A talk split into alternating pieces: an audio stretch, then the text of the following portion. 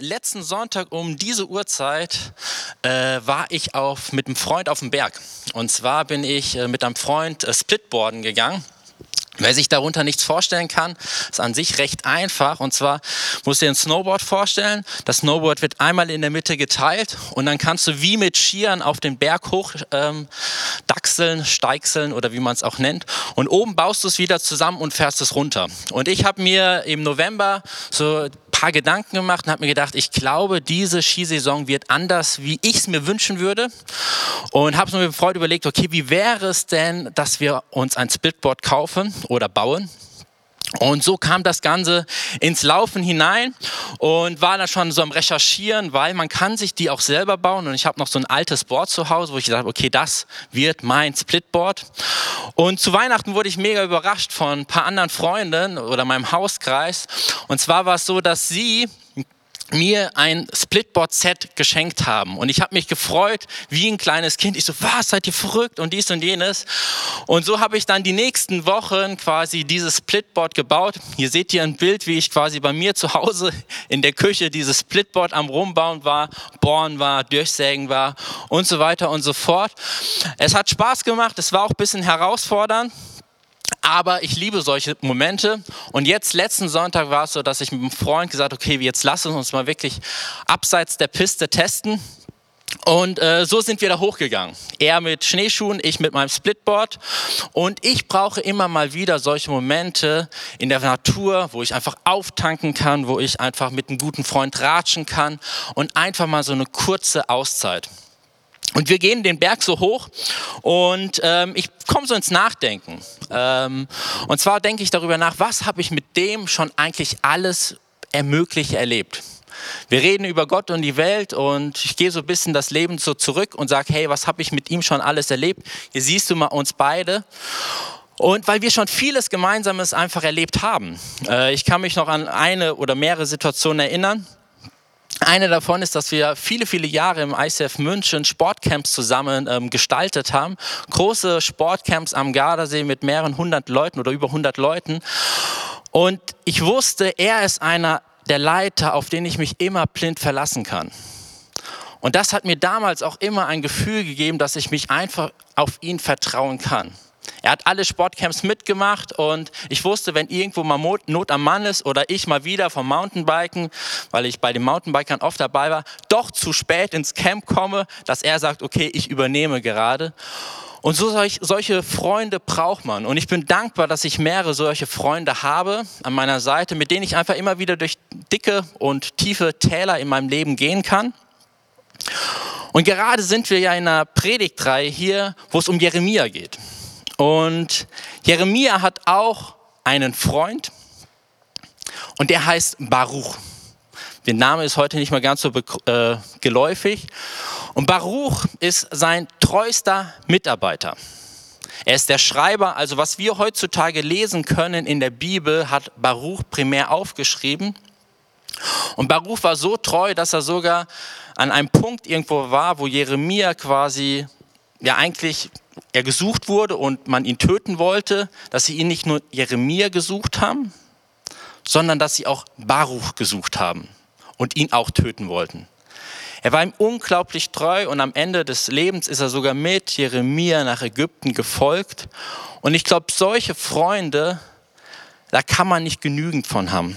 Es ist unglaublich schön, solche Freunde zu haben oder solche Partner zu haben, solche Arbeitskollegen zu haben oder solche Mitarbeiter zu haben. Aber hier ist er an einem Punkt, Baruch, wo es ihm ganz anders geht. Und zwar ist er zutiefst erschöpft. Er ist gefrustet, nicht über Jeremia, aber sondern über Gott. Und ich will dir Folgendes vorlesen. Und zwar in Jeremia 45. Und zwar schreibt er, ich unglücklicher Mensch, fängt er schon mega gut an. Leide ich nicht schon genug und nun lädt mir der Herr noch Kummer auf. Vom vielen Seufzen bin ich völlig erschöpft und finde einfach keine Ruhe. Ich weiß nicht, wenn du sowas schreibst, wie es dir da geht. Ich glaube, scheiße. Also, wenn ich sowas schreiben würde, würde es mir wirklich schlecht gehen. Wenn man schon so anfängt, ich unglücklicher Mensch, leide ich nicht schon genug und nun lädt mir der Herr noch neuen Kummer auf. Vom fühlen Seufzen bin ich völlig erschöpft und finde keine Ruhe. Also Baruch ist hier einfach zutiefst erschöpft und zwar nicht nur körperlich, wie ich vielleicht letzten Sonntag, wo ich wirklich zwischendurch da beim Hochdeichsen wirklich nicht mehr konnte, sondern er ist auch seelisch und geistig wirklich komplett am Ende. Und das Schlimme hier ist, dass er einfach auch keine Perspektive hat. Weil wenn man eine Perspektive hat, lässt man manchmal solche Situationen sind nicht so schlimm. Aber wenn man keine Perspektive hat, ist das was ganz anderes. Und das Schlimme in der Situation, das fordert mich auch heraus, ist, obwohl er Gott treu war. Er war Gott und Jeremia treu, hat einfach seine Arbeit verrichtet, alles mitgemacht, mitgelitten, das Beste jederzeit gegeben und dennoch hat er einfach gerade absolut keine Perspektive. Vielleicht kennst du solche Situationen in deinem Leben, wo du wirklich treu deine Arbeit machst. Tag ein, Tag aus gehst du irgendwo hin und machst deine Arbeit, gibst das Allerbeste. Oder du warst Gott mega treu oder bist Gott treu. Du gibst das Beste, wo du gerade bist, aber irgendwie wird deine Situation um dich herum, ich sag mal so, eher schlechter wie besser. Ich hatte letztens eine Phase in meinem Leben, die war nicht so wie da, aber es gab so Momente, wo ich gedacht habe, es gibt's doch einfach nicht. Und das war so vor Weihnachten und zwar irgendwie lief da alles nicht so, wie es laufen sollte. Und zwar über mehrere Wochen, dass ich Dinge, die ich angepackt habe, einfach immer ich hatte immer die Hoffnung, jetzt kann ich ein To-Do abhaken, aber aus dem To-Do wurden meistens noch zwei, drei andere To-Dos. Und zwar habe ich, es fing klein an, ich habe einen neuen Rucksack gesucht. Mein Rucksack ist jetzt schon sehr, sehr alt, der sieht auch dementsprechend aus. Ich habe lange recherchiert, habe mir einen gekauft. Dann kommt der an und ich merke, ah, der Verschluss ist komplett anders, wie ich es mir vorgestellt habe. Ich kann den gar nicht so verwenden. Gut, schicke ich zurück.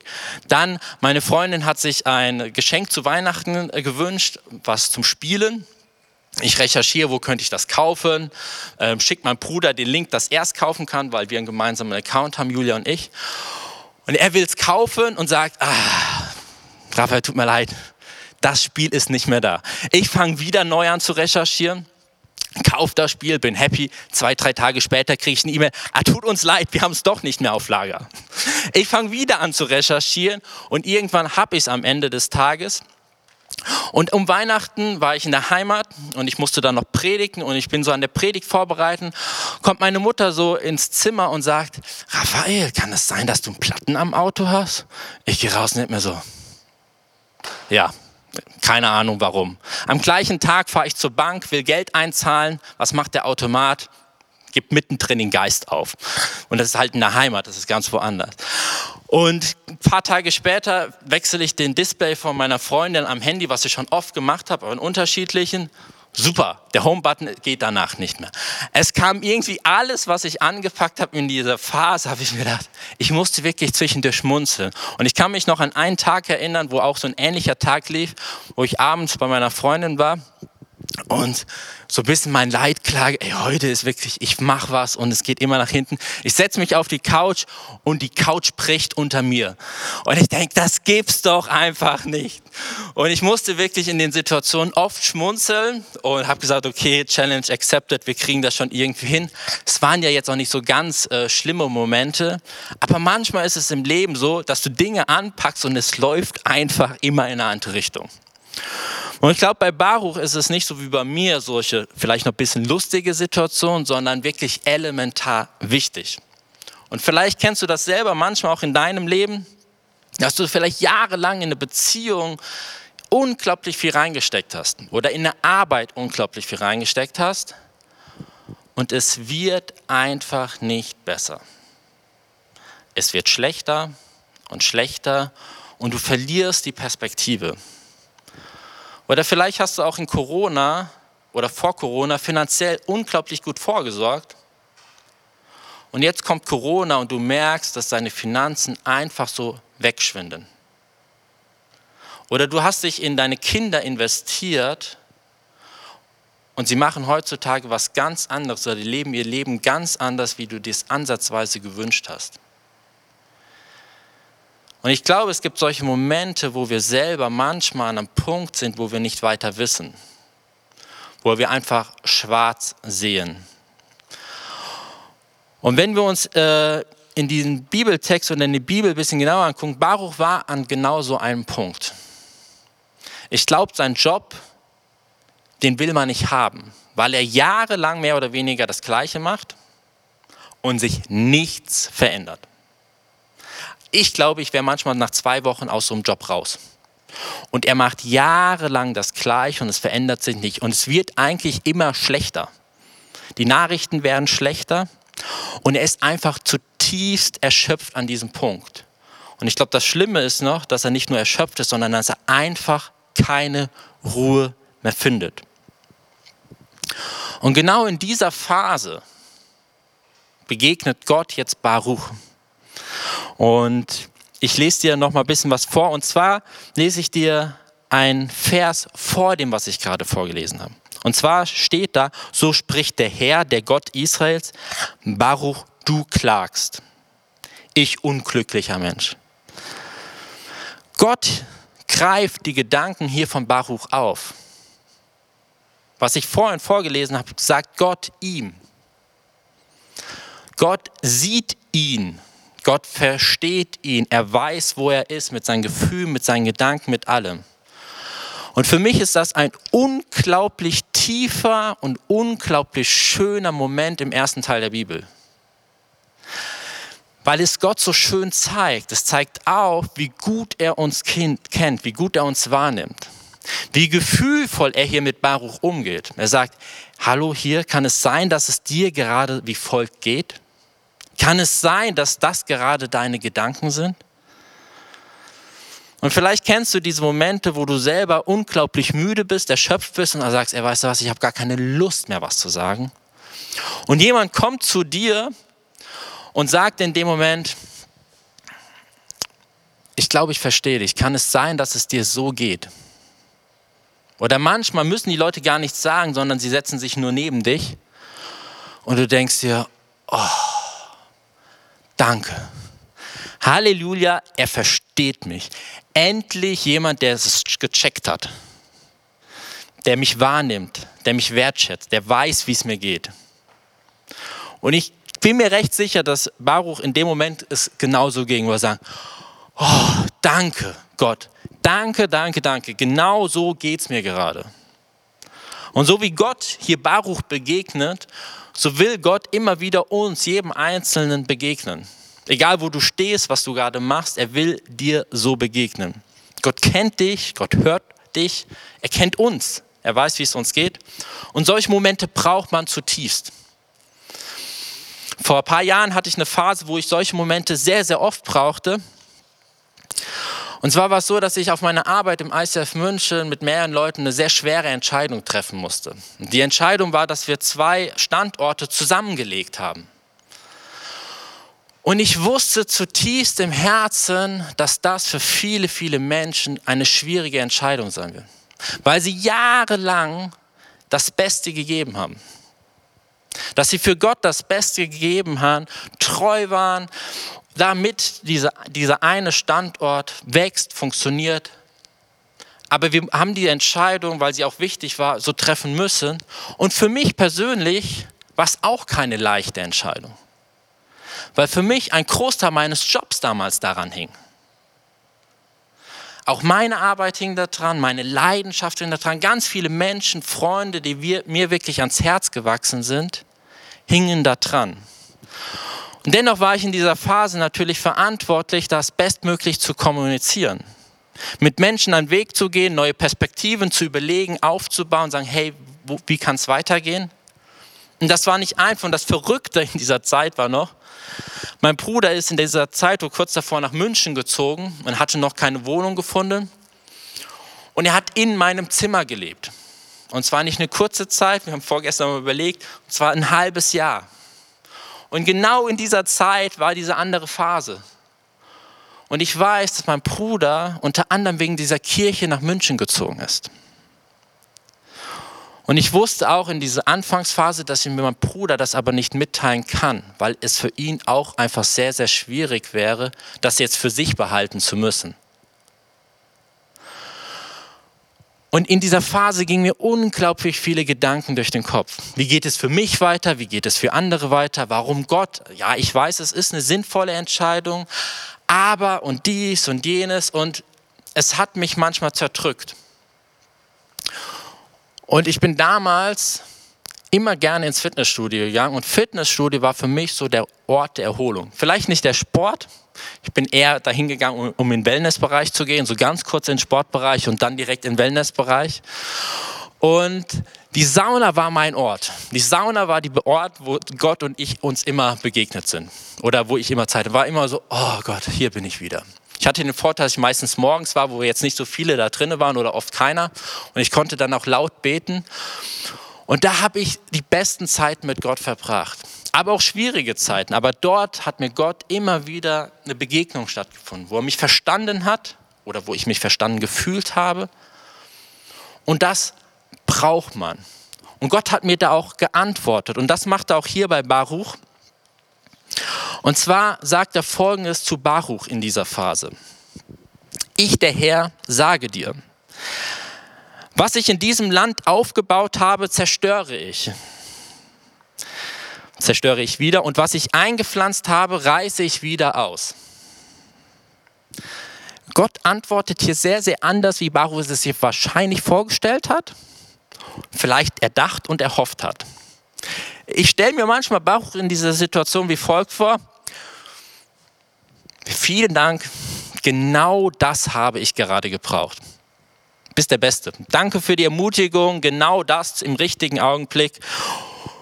Du hast mich richtig gut verstanden anscheinend.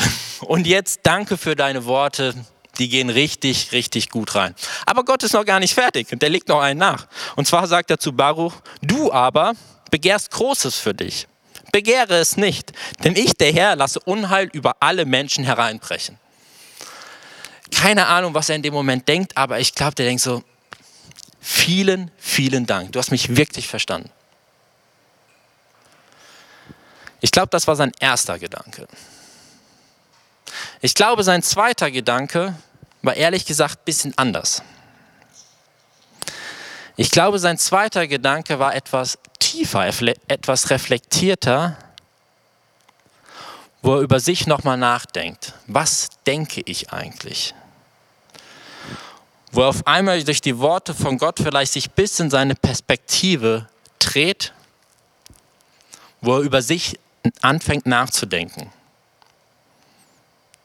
Ich kenne solche Momente auch damals immer wieder in der Sauna, wo ich angefangen habe, dass manchmal die Begegnungen mit Gott vielleicht nicht so schön waren im ersten Moment, aber sie mir sehr, sehr viel gebracht haben. Und wir kennen Situationen, wo wir rückblickend manchmal Dinge anders sehen wo wir manchmal Dinge anders machen würden und, manchmal einen Kopf fassen und sagen, wie blöd war ich denn damals? Und manchmal gibt es Situationen, wo wir auch wie einen Balken vorm Kopf haben und sagen, oder wo andere sagen, der sieht einfach gerade nicht, was vor sich abgeht. Und Gott ist ein unglaublicher Meister darin, solche Situationen zu nutzen, um Perspektiven zu wechseln. So wie bei mir damals vielleicht in der Sauna immer wieder. Und was Gott da oft macht, ist, dass er quasi uns wirklich dort begegnet, wo unser Herz gerade ist. Er legt oft den Finger in die Wunde, wie er das hier auch gerade bei Baruch macht, wo er sagt, du aber begehrst Großes für dich, du aber begehrst Großes für dich man weiß nicht genau, was er sich erhofft hat, ob er sich vielleicht erhofft hat, hey, endlich mal eine Beförderung zu bekommen. Ich bin die ganze Zeit der Schreiber, muss die ganze Sache da miterleben. Oder dass er sich erhofft hat, dass es quasi, wenn er schon so treu Gott ist, dass es ihm definitiv bitte besser gehen sollte. Dass es sich einfach mehr auszahlt, dieser Job, wenn er schon jahrelang sowas macht. Wir wissen es nicht genau. Aber er dreht sich sehr, sehr stark um sich. Und vor einiger Zeit, da musste ich vorgestern ein bisschen schmunzeln, habe ich mich mit einem Freund getroffen und er hat mir sein Leid geklagt. Er hat mir sein Leid geklagt, weil er auf einen Arbeitskollegen von sich so richtig, richtig sauer war. Und dieser Arbeitskollege, und das Problem war nämlich, der Arbeitskollege hat genauso viel verdient wie er. Und ich musste ein bisschen schmunzeln, wo ist jetzt genau das Problem? Ja, aber seine Qualifikation ist schlechter wie meine. Sie machen zwar exakt das gleiche, aber seine Qualifikation ist schlechter wie meine. Und er war so richtig sauer und du hast gemerkt, wie das in ihm äh, brodelt. Und wir kennen solche Momente, wo wir denken, das alles ist gerade unfair. Ich glaube, jeder von uns kennt solche Momente, wo wir denken, ich reiß mir hier den Arsch auf und alle anderen oder was weiß ich nicht. Wir kennen solche Momente oder ich charakterlich, hui, bin ja eigentlich viel besser, aber irgendwie kriegen es immer die Plöden. Wir kennen solche Momente, wo wir vieles unfair empfinden. Und so war es auch bei ihm. Und da habe ich ihn ermutigt, komm, lass uns doch mal gemeinsam ins Gebet gehen. Lass uns mal beten. Und er fängt so an zu beten und wirklich er kotzt sich so richtig aus. Er sagt, was ihr gerade auf dem Seele brennt, Gott, du siehst ihn und das ist unfair und das geht gar nicht und dies und jenes und er fängt an und, ich stehe daneben und höre ihm so ein bisschen zu und irgendwann wird er ein bisschen leise, betet mal nichts und irgendwann sagt er arm und sagt, ey Raphael, ich kann den richtig gut verstehen, ich finde es super. Ich gucke ihn an, denke so, irgendwas stimmt gerade nicht mehr. Und der so, hey, weißt du was? Der hat Familie, ich bin Single, ist doch super gut, dass er so viel verdient. Ich musste mega schmunzeln, weil bei dem in einer unglaublich kurzen Zeit ein Perspektivwechsel passiert ist, den ich niemals vollziehen hätte können. Und du hast wirklich gemerkt, dass in seinem Herzen etwas passiert, dass sich etwas dreht. Und ich liebe solche Momente. Ich finde die Momente oft bei mir gut, aber ich finde sie auch immer wieder schön, wenn ich sie bei anderen erleben darf, begleiten darf und erleben darf. Und Gott legt dafür immer wieder seinen Finger in die Wunde, weil er sich wünscht, dass Perspektiven sich ändern, dass Heilung passiert. Und ich will dich heute fragen, was ist deine Wunde gerade? Was ist deine Wunde? Was beschäftigt dich gerade? Oder wo würde Gott dir persönlich gerade begegnen? Bei mir war es damals die Sauna. Ich habe heutzutage auch viele Orte, Momente, wo das macht. Aber in dieser Sauna ist mir Gott immer wieder begegnet. Und das sind nicht die schönsten Momente, weil damals auch immer wieder offensichtlich geworden wird, wo einfach egoistische Motive bei mir auf einfach aufgeplockt, aufgeplockt sind. Oder manchmal ploppen in solchen Situationen einfach auch theologische Konstrukte auf, wo man sagt, okay, vielleicht ist das ein bisschen falsch, was ich da gedacht habe. Oder Verletzungen, die du seit Jahren mitschleppst, brechen auf. Unvergebenheit. Es können so viele Momente sein und Situationen. Aber dennoch ist es unglaublich wichtig, in solchen Momenten seinen Schmerz, seine Wunde in die Begegnung von Gott zu legen.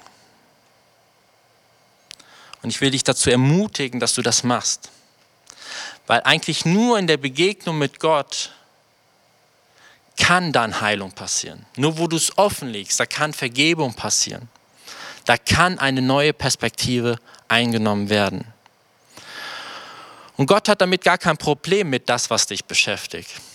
Ich muss immer wieder an die Psalme denken. Ich weiß nicht, ob du die Psalme sehr gut kennst. Aber die Psalmen musst du dir vorstellen, das ist eine poetische Form. Also es haben sich Leute sehr, sehr viele Gedanken gemacht. Und wenn man sich immer noch die Psalme durchliest, denkst du, also ehrlich gesagt, sowas, ob man sowas schreiben kann. Also was da am Anfang manchmal steht, das ist, äh, ich will mal auf Deutsch sagen, die kotzen sich richtig aus. Ich will gar nicht erst wissen, wie es war, wie sie nicht schon länger darüber nachgedacht haben, also ihre ersten Gefühle und Gedanken, weil die sind ja meistens noch einiges extremer. Und die ballern alles, was sie gerade beschäftigt. Und dann siehst du aber so oft bei Psalmen, dass es sich irgendwann dreht. Dass sie irgendwann eine neue Perspektive, auch wenn sie nur ansatzweise ist, entwickeln. Und Gott hat gar kein Problem mit dem, was in dir gerade drin ist, was dich beschäftigt. Hat auch gar kein Problem, das merken wir in dieser ganzen Bibelstelle, das, was, was Baruch da über sich denkt. Er findet manches, manches vielleicht nicht so gesund oder gut, aber es überfordert Gott nicht. Und solche Begegnungen wünsche ich dir von Herzen mit Gott. Und ich finde es auch schön in dieser Bibelstelle, dass Gott noch gar nicht fertig ist mit Baruch. Und zwar segnet er ihn eigentlich noch und beschenkt ihn noch zum Schluss. Und zwar sagt er folgendes, dich aber, Baruch, will ich beschützen. Dich will ich beschützen. Egal wohin du gehen wirst, du wirst leben. Ich, der Herr, habe gesprochen. Egal wo du hingehen wirst, du wirst leben. Gott segnet hier Baruch. Er gibt ihm das, was er braucht. Und zwar ein neues Leben, ein Leben. Und Leben ist ja so viel mehr wie nur Essen und Trinken. Wir merken das gerade in dieser Phase, in der Corona-Phase, dass zu Leben manchmal so viel mehr gehört. Im Alten Testament werden sogar Menschen als tot bezeichnet, die gar nicht mehr in Gemeinschaft mit anderen Menschen standen oder nicht mehr in Gemeinschaft mit Gott standen. Die werden als tot bezeichnet. Und ich habe die zutiefste Überzeugung, dass es Momente in meinem Leben gab, wo ich auch tot war. Und ich habe die zutiefste Überzeugung, dass es Momente gibt, wo viele Menschen heutzutage tot sind, weil sie überleben, aber eigentlich nicht leben. Man überlebt, aber lebt nicht. Weil so viele Verletzungen, so viel Schmerz, so viel Hass oder Wut oder Trauer in unseren Herzen schlummert und wir jegliche Perspektive gerade nicht haben. Und Gott will genau da hineinkommen. Er will dir begegnen. Und das liebe ich an diesem Text so, dass Gott sich sogar den, ich sag mal, Wingman von Jeremia schnappt und sagt, weißt du was? Ich kümmere mich heute um dich. Ich weiß, wie es dir geht. Und so kennt Gott dich auch. Er kennt deine Geschichte, deine Gefühle, wo du gerade stehst. Und Gott will dir begegnen. Da, wo es vielleicht am meisten wehtut. Und Gott will dir ein neues Leben schenken. Gott will dich segnen, wie er Baruch gesegnet hat und will dir einfach ein neues Herz schenken. Und ich will dich jetzt ermutigen, die nächsten Songs dazu zu verwenden, dass du einfach dein Herz aufmachst. Das ist vielleicht am Anfang nicht so einfach und es bedarf Mut. Manchmal brauchst du vielleicht jemand dazu, dann kannst du auch jemanden anrufen. Aber mach dein Herz auf. Zeig dein Herz, wo du gerade stehst und geh in die Begegnung mit Gott hinein. Und Gott wird dir begegnen, weil Gott dich beschenken will und dir ein Leben schenken will. Und jetzt lasst uns einfach gemeinsam diese Songs als unsere gemeinsamen Gebete verwenden und zu Gott kommen.